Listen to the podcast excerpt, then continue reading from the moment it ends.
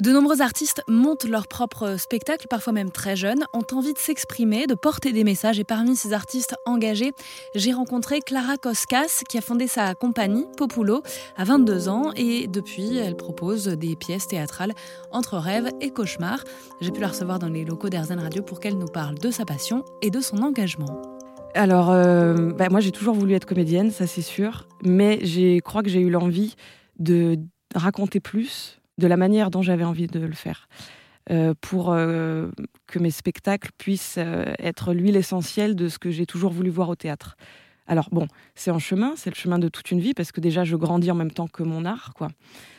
donc là, je, suis encore très jeune, j'ai 24 ans, donc les projets sont le reflet de ce que je traverse dans ma vie. Qu'est-ce que c'est le, le théâtre qui vous ressemble, le théâtre que vous voulez voir alors?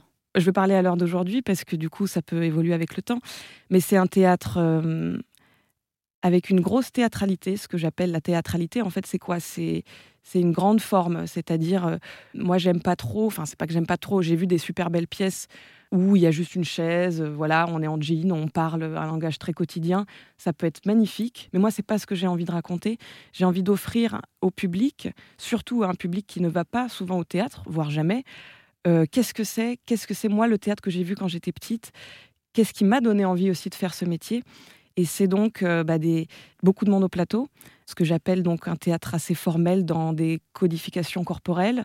On n'est, c'est pas la réalité. Le théâtre, c'est du théâtre.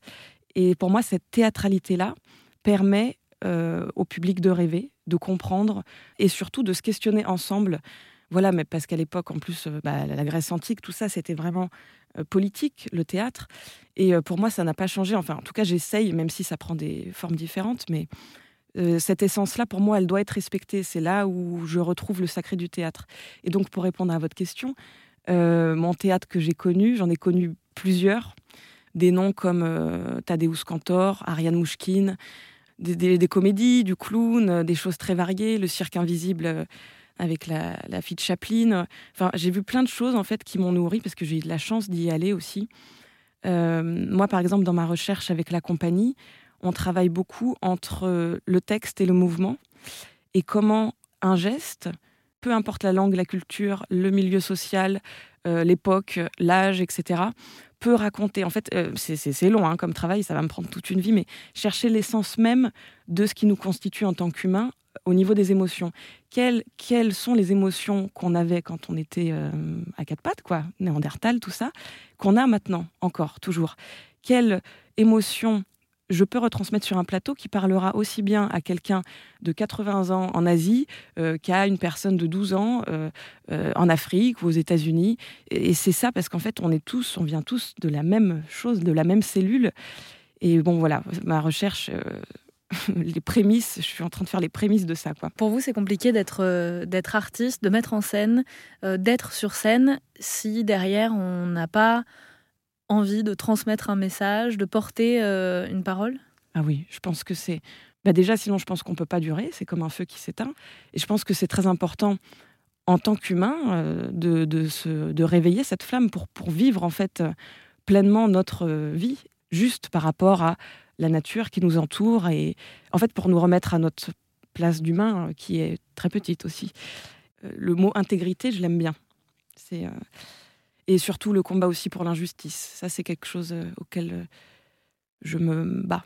Est-ce que c'est euh, des messages qu'on retrouve dans vos pièces? Alors, ça, c'est la grande complexité de ma compagnie, c'est-à-dire que en fait, on monte des classiques. Donc, par exemple, on a monté Les Aveugles de Materlin, qui est le réviseur de Gogol, qui sont des pièces de 1890 et 1835. Donc, oui, c'est des pièces très classiques, très littéraires, et euh, donc, moi, on peut me reprocher justement, mais en fait, euh, Clara, tu te revendiques euh, théâtre engagé, mais en fait, tu montes pas du tout une pièce sur le zapatisme au Mexique, par exemple. Mais en fait, pour moi, c'est la même chose.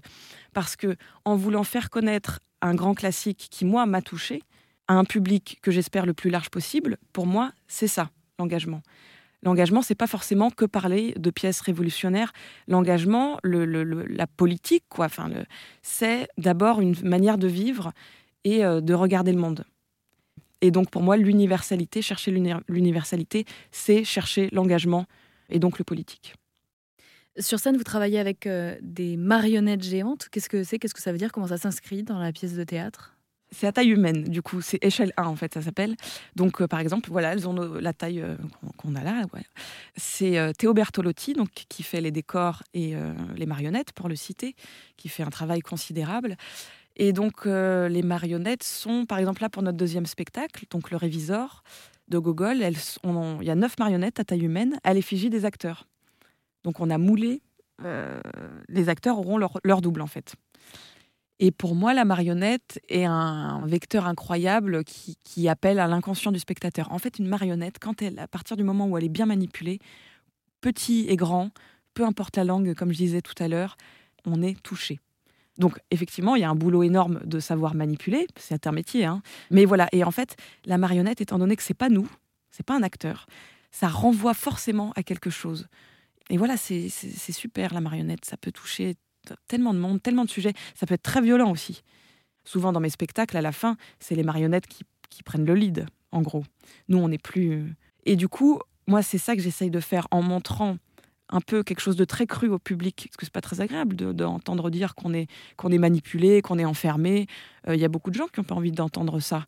Mais je veux quand même le faire entendre pour que je l'espère, le public, même si c'est des années plus tard, même, et même si c'est inconscient, puisse sentir, en quittant le spectacle, son élan vital. Voilà, oui, c'est vrai, je suis comme ça, je suis déshumanisée, je suis enfermée de ça, de ça. Ben, je vais essayer de, de lutter pour m'en sortir. En fait, ça, c'est mon travail de, ma vie, moi, intime, de, de, lutter contre ça. En plus, on va vers un monde vraiment où, où il y a de plus en plus d'écrans, le racisme est encore plus présent on, écoute de moins en moins euh, nos, frères lointains qui sont dans d'autres pays. Voilà, on se déshumanise. Et, il, faut, il faut faire entendre, il faut qu'on reprenne conscience de notre potentiel vital, de euh, qu'est-ce que nous, on a, qu'est-ce qu'on veut être sur cette terre. En fait, quand, quand, on fait un spectacle et que moi je suis en régie et que je regarde le spectacle et qu'on applaudit et qu'on qu'on vient tous saluer, j'espère de tout mon cœur qu'on a fait ce chemin-là ensemble, tous les spectateurs, les acteurs, la, régie et moi-même. Mais euh, en tout cas, moi, pour, pour vivre, voilà le sens que, que j'aime euh, me donner. La lutte est peut-être ce qu'il y a de plus beau dans une vie, quelle qu'elle soit.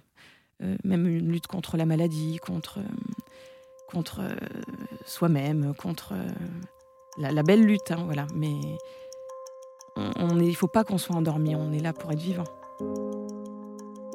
Vous venez d'écouter la parole de Clara Koskas, jeune artiste passionnée, engagée, euh, qui a monté sa compagnie de théâtre Populo il y a deux ans. Euh, en attendant qu'ils remontent sur scène, vous pouvez aller découvrir leur travail sur Instagram. Attention, on ne parle pas des Halles Gourmandes de Marseille, Populo, mais bien de la compagnie de théâtre installée juste à côté, à La Ciotat. Pour réécouter cette euh, interview et encore plus, vous pouvez vous rendre sur rzn.fr si le sujet vous a intéressé.